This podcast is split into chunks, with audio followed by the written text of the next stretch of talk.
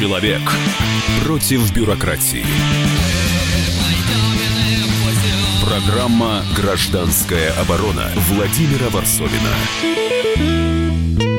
Здравствуйте, дорогие друзья. Меня зовут Валентин Алфимов. Я тут временно исполняющий обязанности э, Владимира Варсобина здесь, в студии «Комсомольская правда». Но Володь с нами, э, собственно, как и всегда. Володь, здравствуй. Мы тебя слышим. Да.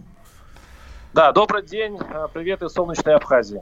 Вот. Э, материалы Владимира Варсобина из солнечной Абхазии читайте у нас на сайте КПРУ, ну и, конечно, слушайте у нас на радио. Но сейчас мы будем говорить не про Абхазию, а про Россию, про самую, что ни на есть Россию. У нас в гостях журналист, э, автор книги «Молоко без коровы, без коровы. Как устроена Россия» Денис Терентьев. Денис, здравствуйте. Здравствуйте. Смотрите, какая история мы с вами, дорогие слушатели, я думаю, что об этом знают все. Все знают, что существует две России, которые э, живут в каких-то параллельных реальностях, которые не пересекаются. А, Россия, которую показывают по телеку, ну, где-нибудь там на федеральных каналах, где все классно, все хорошо, мы идем семимильными шагами, мы поднимаем село, у нас э, пенсии прибавляют, ну и там все-все-все-все-все-все-все. В общем, все классно, все супер. А вторая Россия, в которой мы с вами живем, а, которую, про которую говорят в интернете, не стесняются говорить, что вообще все не так-то хорошо, что население убывает, деревни умирают, с бизнесом тоже беда, беда, беда. Ну и, в общем...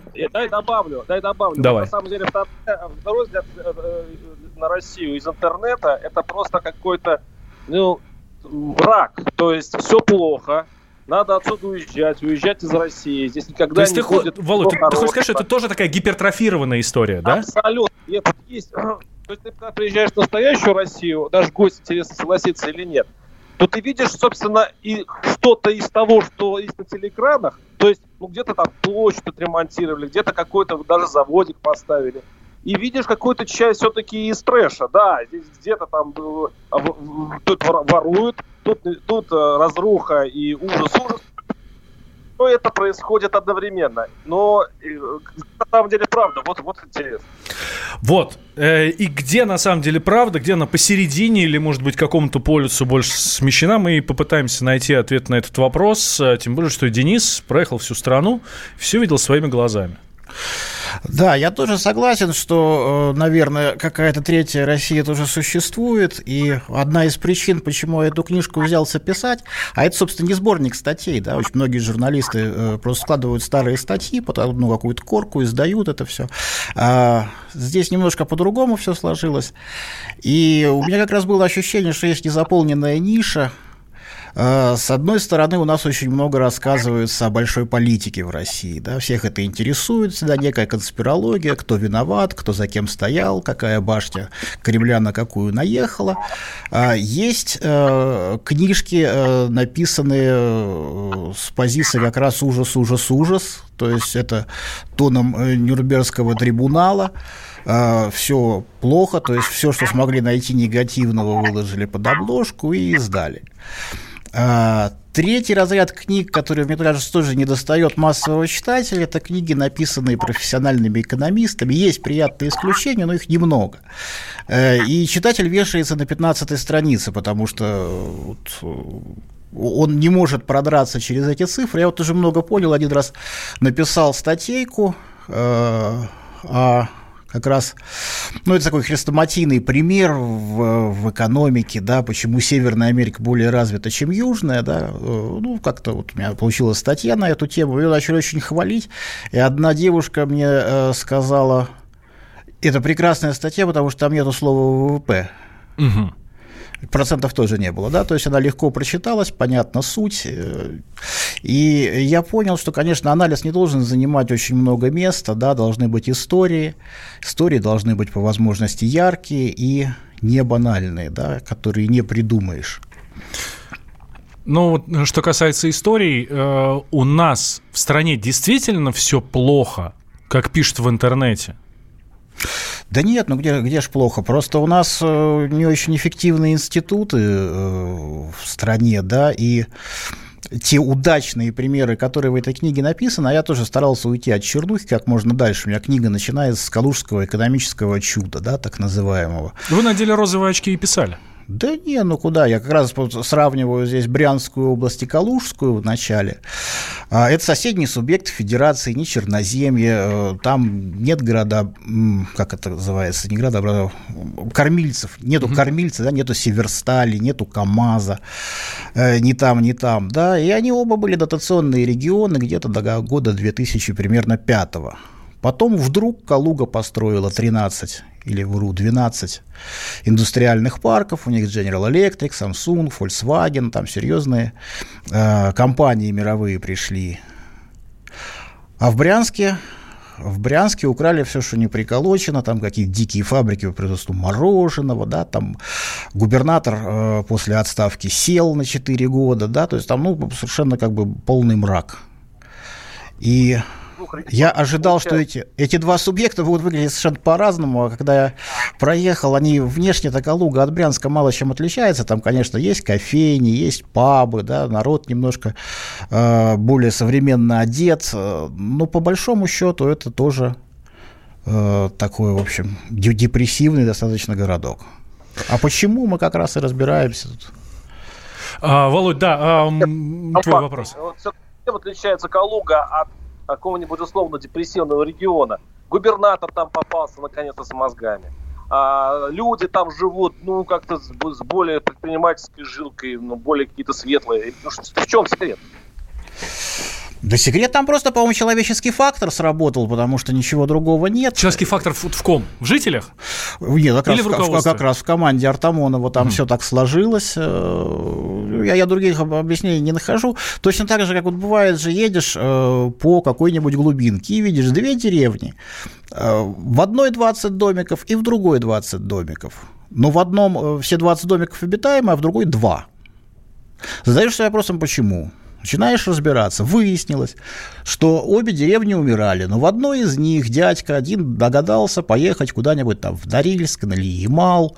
То есть это э, так называемый отходнический, да, э, ну, ну шабашник, да, и он там потихонечку выдвинул, стал бригадиром, сколотил из своих соседей э, бригаду, и они ездят на заработки 4 месяца там, 4 месяца здесь да, при том, что э, экономически никаких предпосылок для развития деревни нет, и там, и там зарастает борщевиком э, бывшее колхозное поле. Или, например, едешь, вот, например, 10 городков, они примерно в одинаковых условиях какой-нибудь области. А все небольшие предприятия новые, которые возникли на волне импортозамещения, все сосредоточены в одном городе. Тоже начинаешь разбираться. Смотришь, оказывается, пришел в этот город нормальный, управленец первым делом сделал ЖКХ. То есть трубы новые, котельные новые. Вообще вот как бы в бюджете любого городка небольшого в ЖКХ улетает 70%. Это определенный тест для любого управленца. Да? Если он не начинает со старта работать в ЖКХ, значит он пришел немножечко поворовать и свалить куда-то на повышение. Вот, потому что только если он сделал трубы и котель, у него появляется хоть какой-то бюджет развития, он может там что-то кого-то привлекать. Ну, естественно, инвестор пойдет, где у него не будет канализацию прорывать по три раза в день. Вот. А его соседу может и нравиться такая ситуация. Нет, у него... Смотрите, получается, все зависит от личности. Вот я расскажу одну историю. Вот если получается так, что зависит только от личности, значит, система у нас плохая, а все вытаскивают, а, ну, какой-то один светлый человек, он тащит за собой деревню или город или регион. А вот э, под Шанхаем есть такое, такое село, э, деревня. Э, там фермер э, решил его, она была голодающая китайская обыкновенная деревня. И один из фермеров предложил государству такой э, проект. Давайте, говорит, мы э, эту деревню э, ну, выставим, сделаем ее акционерным обществом и выставим их акции на бирже. Это было 20 лет назад. И этот фермер добился того, что сейчас э, каждый из этих селян миллионер. Миллионер, это реально, это вот можно в Википедии посмотреть, есть конкретное село и так далее. То есть государство э, взяло, взяло этот проект, э, все вот эти условия, которые э, проект этот предполагал, выполнило, и сделала супер успешную деревню, в которой сейчас стоит а, небоскреб. Ну, вот, вот у нас в России вообще возможен такой проект, по которому ни один единичный человек потянул на себя какую-то деревеньку. А вот он бы пришел к чиновникам и сказал, давайте, ребята, мы превратим условный Брянск в, в хороший процветающий город, у меня есть проект, и государство на это бы пошло. Ну, у меня такое объяснение. Вот смотрите, у нас, вот, по крайней мере, то, что в моей книжке описано, те примеры, это так или иначе сделано то те успехи, да, они так или иначе достигнуты вопреки системе, а не благодаря ей. Вот там описывается, например, городок Пестово в Новгородской области. Он мало того, что далеко и от Москвы, и от Петербурга, он еще и от трассы очень далеко, да, то есть там по ухабам ехать, мама, не горюй.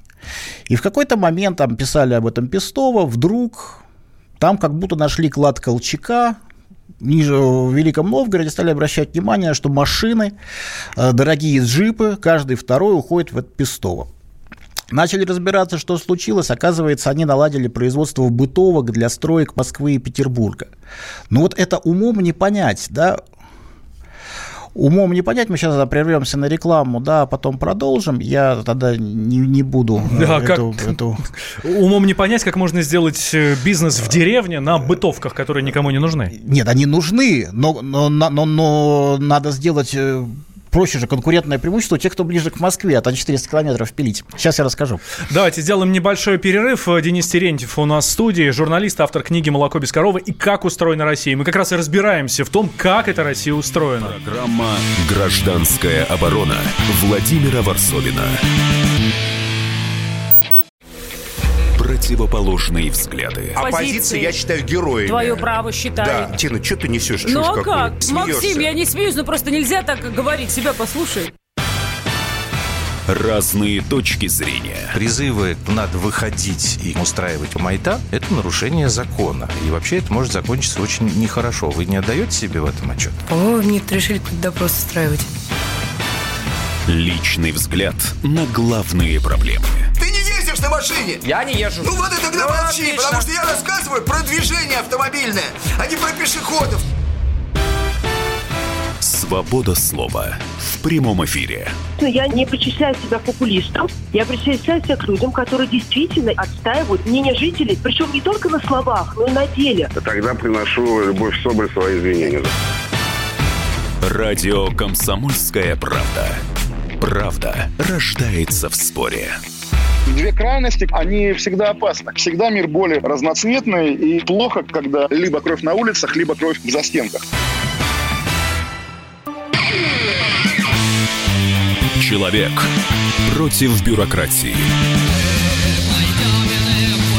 Программа «Гражданская оборона» Владимира Варсовина. Возвращаемся в прямой эфир радио «Комсомольская правда». Я Валентин Алфимов, рядом со мной Денис Терентьев, журналист и автор книги «Молоко без коровы. Как устроена Россия». И вот, собственно, мы пытаемся разобраться в том, как эта Россия устроена. Я здесь временно исполняющий обязанности Владимир Варсобин, который отправился в путешествие в Абхазию, где происходят очень интересные дела. Материал Володи у нас э, слушайте на сайте, э, о, слушайте на радио «Комсомольская правда» и читайте на сайте на kp.ru. Много всего интересного сейчас происходит. Ну, а мы с Денисом Денисом тут э, на живых примерах, что немаловажно, пытаемся разобраться, а как вообще у нас вообще все работает в нашей стране. И с этим же вопросом я хочу, друзья, обратиться к вам. А вы какую Россию больше видите? Вот ту, которую показывают по телеку, где все классно, где все процветает? Или все-таки э, больше вот эту интернетную Россию, где совершенно упаднические настроения, мы все умрем и так далее, и вообще нужно валить из этой рашки? Очень такие м, характерные выражения. Буквально цитирую э, из интернета. 8 800 200 ровно 9702 наш номер телефона, либо Viber WhatsApp плюс 7 900 967 200 ровно 9702. Это для ваших письменных сообщений. Денис, мы прошлую часть как раз закончили с вами на бытовках. Да, мы закончили на Пестово, городишке в Новгородской области, очень далеко от центра, практически это реальная глухомань. И э, каким образом именно это место умудряется снабжать строительными бытовками. В данный момент там гораздо шире ассортимент, но, в общем, выросли они на них. 15 э, долларовых миллионеров в примерно 15, да. В Пестово? В Пестово, там примерно примерно 10-15 тысяч народу. Каждый, э, по-моему, 15 долларовых миллионеров. Долларовых миллионеров. То есть это люди, я просто пытаюсь поверить в эту всю историю. Да, да, это небольшой городочек. Да, там три, э, три автомобиля на четырех людей, то есть как в Москве. Угу. И там не падает население, потому что никто не уезжает. Зачем уезжать, если есть нормальная, несложная, оплачиваемая работа? Одно предприятие обеспечило все. Не одно, не одно. Там все, все э, люди, как бы, ну, предприятия одного профиля, да. Угу. И они говорят, что они не конкуренты друг другу, потому что, ну, дали там человеку 200 бытовок сделать в месяц в Москву, а он один не поднимет. Он с кем-то объединяется, то есть они друг друга поддерживают, такая кооперация у них. Вопрос-то в другом, о котором мы говорим, да, по идее же каком-нибудь там, в какой-нибудь Лобне или в каком-нибудь Звенигороде Конечно. предприятие должно было оставить Пестово без штанов, потому что возить-то ближе. Конечно. Ну, ну, ну, система устроена таким образом, что у них совершенно другие, совершенно другое ценообразование, совершенно другие цены, да, и выигрывает Пестово. Если взять шире, да, ну, это, это вещь, на самом деле, тоже хрестоматийная. В литературе я читал такой пример про бельгийское Конго, которое называлось Заиром. Когда португальцы с голландцами туда приплыли веки в 15 удивлялись, даже колеса нету, ребят. Прошло 300 лет, колеса не появилось, нет смысла внедрять, нету институтов, нет нормального налогообложения. Король уронил головной убор, все, взяли новый налог. И э, производитель нормальный, он не приходил ближе к городам, да, тот же самый, там, выращивать какую-нибудь репу или сорго, он, наоборот, уходил, чтобы его не ограбили. Он уходил дальше, в леса и возил издалека. Вот когда такая ситуация складывается, она не очень нормальная. 8 800 200 ровно 9702 наш номер телефона. Анатолий из Московской области к нам дозвонился. Анатолий, здравствуйте. Добрый день, здравствуйте. здравствуйте. Слушая вашего эксперта и писателя, я понимаю, Россия – это индустриальная держава, богатейшая в мире. У нас Сибирь Дальний Восток. Вот где должна быть промышленность, перерабатывающая промышленность. А если сельхоз, угодья брошены и в колхозах, в деревнях выпускают, бытовки делают, это позор той это не по... Да бог с вами, это не позор, это, э, это бизнес. Хотя, с другой стороны, а может, правда позор? Э, да я, я не думаю, но если мы хотим, чтобы мы э, как бы конкурировали с японцами и с корейцами, надо э, делать очень непопулярные вещи, надо снижать налоги, надо ронять рубль все мы будем гораздо меньше зарабатывать. Э, надо сбрасывать 33 э, миллиона бюджетников. Да, это все будет очень непопулярные меры, поэтому никто на них никогда не пойдет. Э, хорошо, наш слушатель говорит про Сибирь, Дальний Восток, наш, наша кузница, кладезь, наш природное богатство и так далее. Там-то что? Ну, так, а, Пестово а понятно, это здесь вот все-таки относительно недалеко, 400 километров. Ну, я, я могу рассказать про БАМ. Вот я ездил по БАМу, да, сейчас собираюсь да, вторую да. ветку строить. Мне все люди говорили, что первая загружена там процентов на 20, да, там 5 поездов за сутки проходит. А, цель-то была БАМа, да, когда его строили, там же был Трансип уже, да, исторический, который был построен еще при императорской России. Но он шел очень близко к китайской границе, стратегически невыгодно, можно перерезать.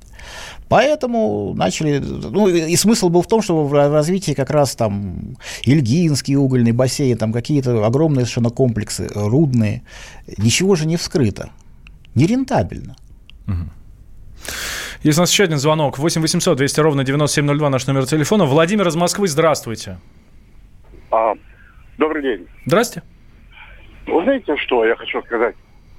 Если мы, э, вот, вот именно журналисты, все перестанут копаться, вот там, значит, э, э, у, умеренных, вот, смотрите, даже вашу передачу взять, Золотарев – 60 лет. Спасибо. Погибли. Спасибо, да. Давайте по теме. А, давайте по теме. А, Все-таки мы сейчас говорим о том, как вообще вот наша Россия устроена, что у нас работает, что не работает, что к чему не подходит. А, деятельность, которой мы занимаемся, или система к той деятельности, которой мы занимаемся? Ну, для начала, да, вот это тоже одна из как бы таких гуманитарных целей моей книги, да, помимо славы и обогащения, да, я ее написал еще за тем, чтобы каким-то образом создать национальную дискуссию об экономике, что очень важная штука. А, вот, э, к примеру, э, из стран Восточной Европы, которые трансформировались после распада Союза, да, экономическим чудом называли только Польшу. А, в Польше премьер Лешек Бальцерович провел реформы, за полтора года экономика перешла к росту. Что показательно, у нас то же самое делал Егор Гайдар э, в 1992 году. Результаты были прямо противоположные.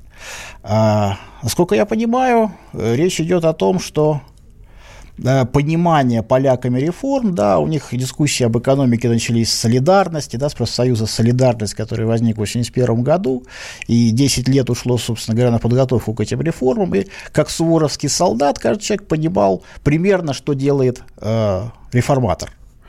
С Гайдаром такого не было, говорили, министр-капиталист, продали Россию, все такое.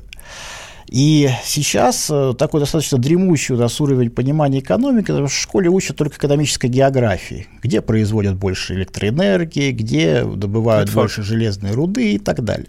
Люди понятия не имеют, почему одни страны э, богаче, чем другие, да. И вот э, на эту тему, да, это очень интересно. Почему мы-то не богаче, чем другие? Ну, есть масса объективных причин, да, мы сейчас говорим, э, конечно, об, наверное, институтах все-таки, да, нашего общества. Вот когда мы слышим а, когда мы слышим о том, что, например, наше э, правительство собирается 2 триллиона потратить на высокотехнологичные стартапы, это как-то благостно, да, вот как греет душу, высокотехнологичные, да еще и стартапы. Но э, вот для меня, например, вызывает некий напряг, да, потому что я знаю, что ни одной стране еще не удалось обойти массовое производство пуховиков, кроссовок, каких-то простых вещей перед тем, Технология, конечно, хорошо, но да. одеваться тоже надо, да? Да, и я вот вижу, например, такие вещи, такой товар, например, как православные иконы, почему-то выгодно готовить, э, делать в Китае. Хотя вот э, недалеко от Москвы есть поселок Софрино, где главный производитель этих, э, этого товара, Русская Православная Церковь, имеет льготы всевозможные, практически полностью освобождено от налогов. Постоянно кающиеся грешники, которые помогают там с логистикой, но все равно почему-то выгоднее платить китайские налоги, возить за 10 тысяч километров самолетом, растамаживать и продавать здесь. Это называется институты, да, и э, вот почему так получается, мы, наверное, поговорим уже после рекламы, чтобы Да, сейчас, сейчас давайте нашего слушателя э, услышим. Хасан из Новосибирска нам дозвонился. Хасан, здравствуйте. А, привет вас. Здравствуйте. Короче, это, что могу сказать вам? Для начала скажу, со всеми прошедшими праздниками вас. Да, спасибо. Давайте спасибо. ближе к делу. А? Давайте ближе к делу. А, ну ближе к делу. Хорошо. Вы смотрели или слушали, или читали э, Гайдар, по-моему, мальчишки-бальчиш. Так. Ну и вот. Я к чему клоню? Именно по вашей теме. Вот. Что я вам хочу сказать? Так вот, насчет то, что там о, о чем говорилось, это другой вариант. Вернее, это самый настоящий вариант – не хотел бы его говорить. Ну, Спасибо. Да, ну, давайте тогда быстрее к теме подводиться. А, и страна у нас такая, и народ не тот, пишет нам слушатель, вот с таким посылом, что ну и вот опять. Нет, не согласитесь? Да нет, конечно, нет. И страна такая, и народ тот, и институты те. С институтами проблемы. Все, э, все остальное мы же видим, как, например, Индия, Бразилия на основе вот этих самых так называемых англосаксонских институтов совершенно прекрасно говор... Э, развиваются, да. Просто ну, как бы комплекс различных неудач, которые нашу страну в последнее время преследовал, да, он отбивает желание двигать пути модернизации нормально и обращаться к неким особым путям. Да, вот некоторые считают, что у нас есть особый путь. А, и это реально, это реально стрёмно, потому что э, он уводит нас из международного сообщества, он а, снижает инвестиционную привлекательность, да, и, ну, в общем, частнику невыгодно вкладываться здесь. Много, вы знаете, людей, которые вкладывают здесь в заводы. Не очень. Поэтому говорить о том, что у нас там богатый потенциал, это такие общие штампы. В основном это ну, связано с тем, что лес у нас, нефть, газ, и так далее. Ну, у нас есть еще совхоз имени Ленина, именно его нам в, в пример приводят наши слушатели. Ну, давайте, может, вот этот феномен разберем э, после, после новостей. Никуда не переключайтесь, после друзья. Новостей. А, журналист Денис Терентьев у нас в студии, автор книги «Молоко без, пороб, без коровы. Как устроена Россия». Говорим как раз о том, как устроена Россия. Программа «Гражданская оборона» Владимира Варсовина. Всем привет! Меня зовут Александр Тагиров, и я автор подкаста «Инспектор гаджетов». Все самое интересное из мира технологий, мобильных устройств и всевозможных умных приблуд, которые неоспоримо приближают наше будущее. Ищите мои подкасты на всех популярных платформах, подписывайтесь, ставьте лайки и оставляйте комментарии. А если у вас есть для меня интересные темы или вопросы, пишите на подкаст собака.phkp.ru. Всем хай-тек пока и да пребудут с вами технологии. Человек против бюрократии. Программа «Гражданская оборона» Владимира Варсовина. Возвращаемся в прямой эфир. Радио «Комсомольская правда». Меня зовут Валентин Алфимов. Я тут временно исполняющий обязанности Владимир Варсобин. Володя уже совсем скоро вернется, так что не переживайте. У нас в гостях Денис Терентьев, журналист, автор книги «Молоко без коровы. Как устроена Россия». И вот как устроена Россия, мы как раз пытаемся а, разобраться. Чего, а, что, собственно, в чем проблема? В людях или в институтах? Э, я, насколько понимаю, Денис, все-таки в институтах. Да? Именно они, ну, да, ну вот смотрите, да, а вот какие вещи я рассматриваю в этой книжке. Да? Вот, например, э, те же самые самые губернаторы, да, такой как это краеугольный камень, да, это хозяин такой в субъекте. И что мы видим, да, точнее, что я вижу во время своих поездок, что часто губернатору не особо интересно развивать экономику у себя. Это нонсенс. Но его административный рост зависит совершенно не от этого. Зависит от того, чтобы не допустить социальных взрывов, а, зависит от того, чтобы правильно прошли выборы, зависит от того, чтобы просто было тихо. И а пытаясь найти инвестора в свой регион, да, уже просто создает противовес своей власти. Пришел, допустим, какой-то инвестор, да, появились образованные люди, инженеры. Пожалуйста, здрасте, к вам приехала оппозиция устраивать у вас митинги, потому что эта а, аудитория способна воспринять ее доводы. А, что касается налогов, а, налоги большей частью забирает Москва, львиную долю, поэтому развиваться, развивать у себя промышленность, поднимать заводы ради налогов ему тоже нет никакого никакого смысла. С нами на связи Игорь Николаев, экономист, директор Института стратегического анализа компании ФБК. Игорь Алексеевич, здравствуйте. Здравствуйте. А, действительно, нам чиновники не дают развиваться, и вообще вот эта вся система, которая, а, ну, система устройства России, я бы так это назвал, или все-таки в чем-то, может быть, другом проблемы? Или, может, у нас вообще все хорошо? Ну, то, что у нас не совсем все хорошо, я думаю, это очевидно, это и доказывать не надо. Иначе бы и мы, и вы не обсуждали эту тему. Игорь Алексеевич, телек посмотришь, там так все классно. Но даже несмотря на то, что мы видим эти картинки, и кажется, все классно, мы же понимаем, что не так все классно. Вот, поэтому нет, далеко не так все хорошо. Что касается людей, только чиновниках, в них ли проблема? Да, я думаю, что, конечно, а, мы здесь мало чем отличаемся от других, что мы из другого теста, что ли, сделаны. И я согласен с тем, что институты – это очень важно, чрезвычайно важно. А даже есть такой раздел, как известно, институциональная экономика, если мы говорим об экономике. Важное модное направление, которое, собственно говоря, обосновывает э, важность именно институтов для развития экономики. А у нас этим занимается кто-то? Потому что, судя по, даже вот судя по нашей программе, это большой вопрос. Ну, мне понятно, почему внимание акцентируется на людях. А ведь э, ответственные за конкретное направление работы это, это люди, это персоналии и спрос с них должен быть. И э, зачастую, не без оснований, кажется, что так проще и так быстрее решить эту проблему. Но если ты не меняешь мотивацию, а это уже составная часть института, если не институт, то э, может прийти новый человек, который будет примерно так же мотивирован, и проблемы останутся. То есть э, для решения каких-то тактических, краткосрочных задач, ну да, да, э, кадры решают все. И здесь надо наводить порядок. Но если мы хотим, э, хотим изменить ситуацию в корне, в долгосрочном э, таком э, варианте, то, безусловно, фундаментально изменить, бесповоротно изменить, как хотите называйте, то тут, тут важно менять, совершенствовать институты. Угу.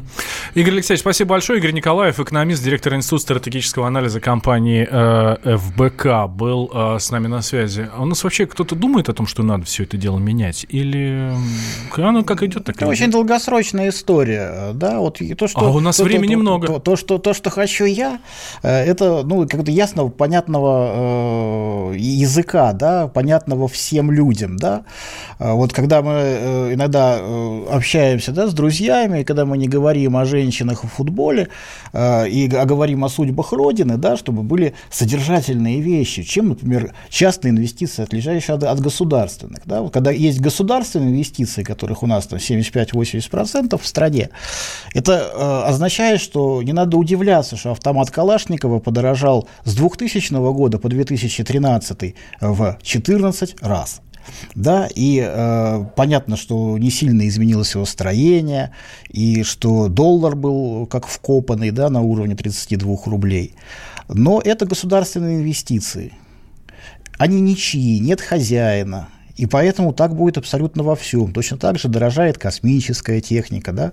точно так же э, подотчетные какие-то... У нас две с половиной тысячи лекарств зарегистрировали за несколько лет. Ну, можно э, это воспринимать всерьез. Там должны быть исследования лет на 10-15 на каждое. Есть у нас э, свет в конце тоннеля? Так свет, конечно, есть. Свет, конечно, я может наступить очень быстро, и да, просто мы привыкли к тому, что э, какие-то государи в белых ритузах с эполетами должны дать нам добро, должны всех познакомить. Вот решили два государя, что мы будем торговать, и мы торгуем, и процветаем. Да нет, господи, деньги, деньги живут с теми, с кем им нравится, и уходят от тех, э, кто к ним безразличен. И точно так же происходит с инвестициями, никакая показуха не помогает, никакие обращения к федеральному собранию. Если бизнесмену не интересно, деньги хоп и ушли в другую страну. А мы остались здесь, э, да, и нам не на что развивать эти самые предприятия, да. Это же не как при Петре Первом по 10 лет э, на демидовских заводах копировали аглицкую фузею, да. Сейчас немножко другое время. И в шарашках нельзя делать науку. Нужно международное общение. Цикл обновлений наступает за год, за два. Нельзя выпадать из этого процесса. Нельзя замыкаться в себе. Что мешает э, нашей стране э, в каждый регион э, призвать э, тех же Артамоновых с э, такой командой? Людей не хватает? Так Артамонов это все сделал в 2005 году с Калугой. Сейчас бы, я думаю, что он тоже спокойно сидел бы на попе ровно и ждал, пока э, ему принесут какие-то дотации, субсидии или субвенции. Во-вторых, он вообще вложил миллиард собственный, это наскребли по сусекам. Опять э, дали э, банки, так возник первый у них индустриальный парк. Да? Сейчас не будет этого миллиарда, совершенно его неоткуда взяться. Сейчас надо майские указы исполнять, э, выдавать бабушкам пенсию, там, повышать его регулярно. Поэтому сейчас этот поезд ушел, надо искать новые рецепты. В нашей студии Денис Терентьев, автор книги «Молоко без коровы. Как устроена Россия». А, собственно, ну, разбираемся мы э, в том, как эта Россия устроена. Меня зовут Валентин Алфимов. Вы слушаете радио «Комсомольская правда». Это я вам напоминаю. Программа «Гражданская оборона» Владимира Варсовина. Всем привет, меня зовут Мария Баченина, и я автор подкаста «Здоровый разговор». Подписывайтесь на мои подкасты на всех популярных платформах, ставьте лайки и присылайте свои темы, интересные вам, на почту подкаст собачка phkp.ru.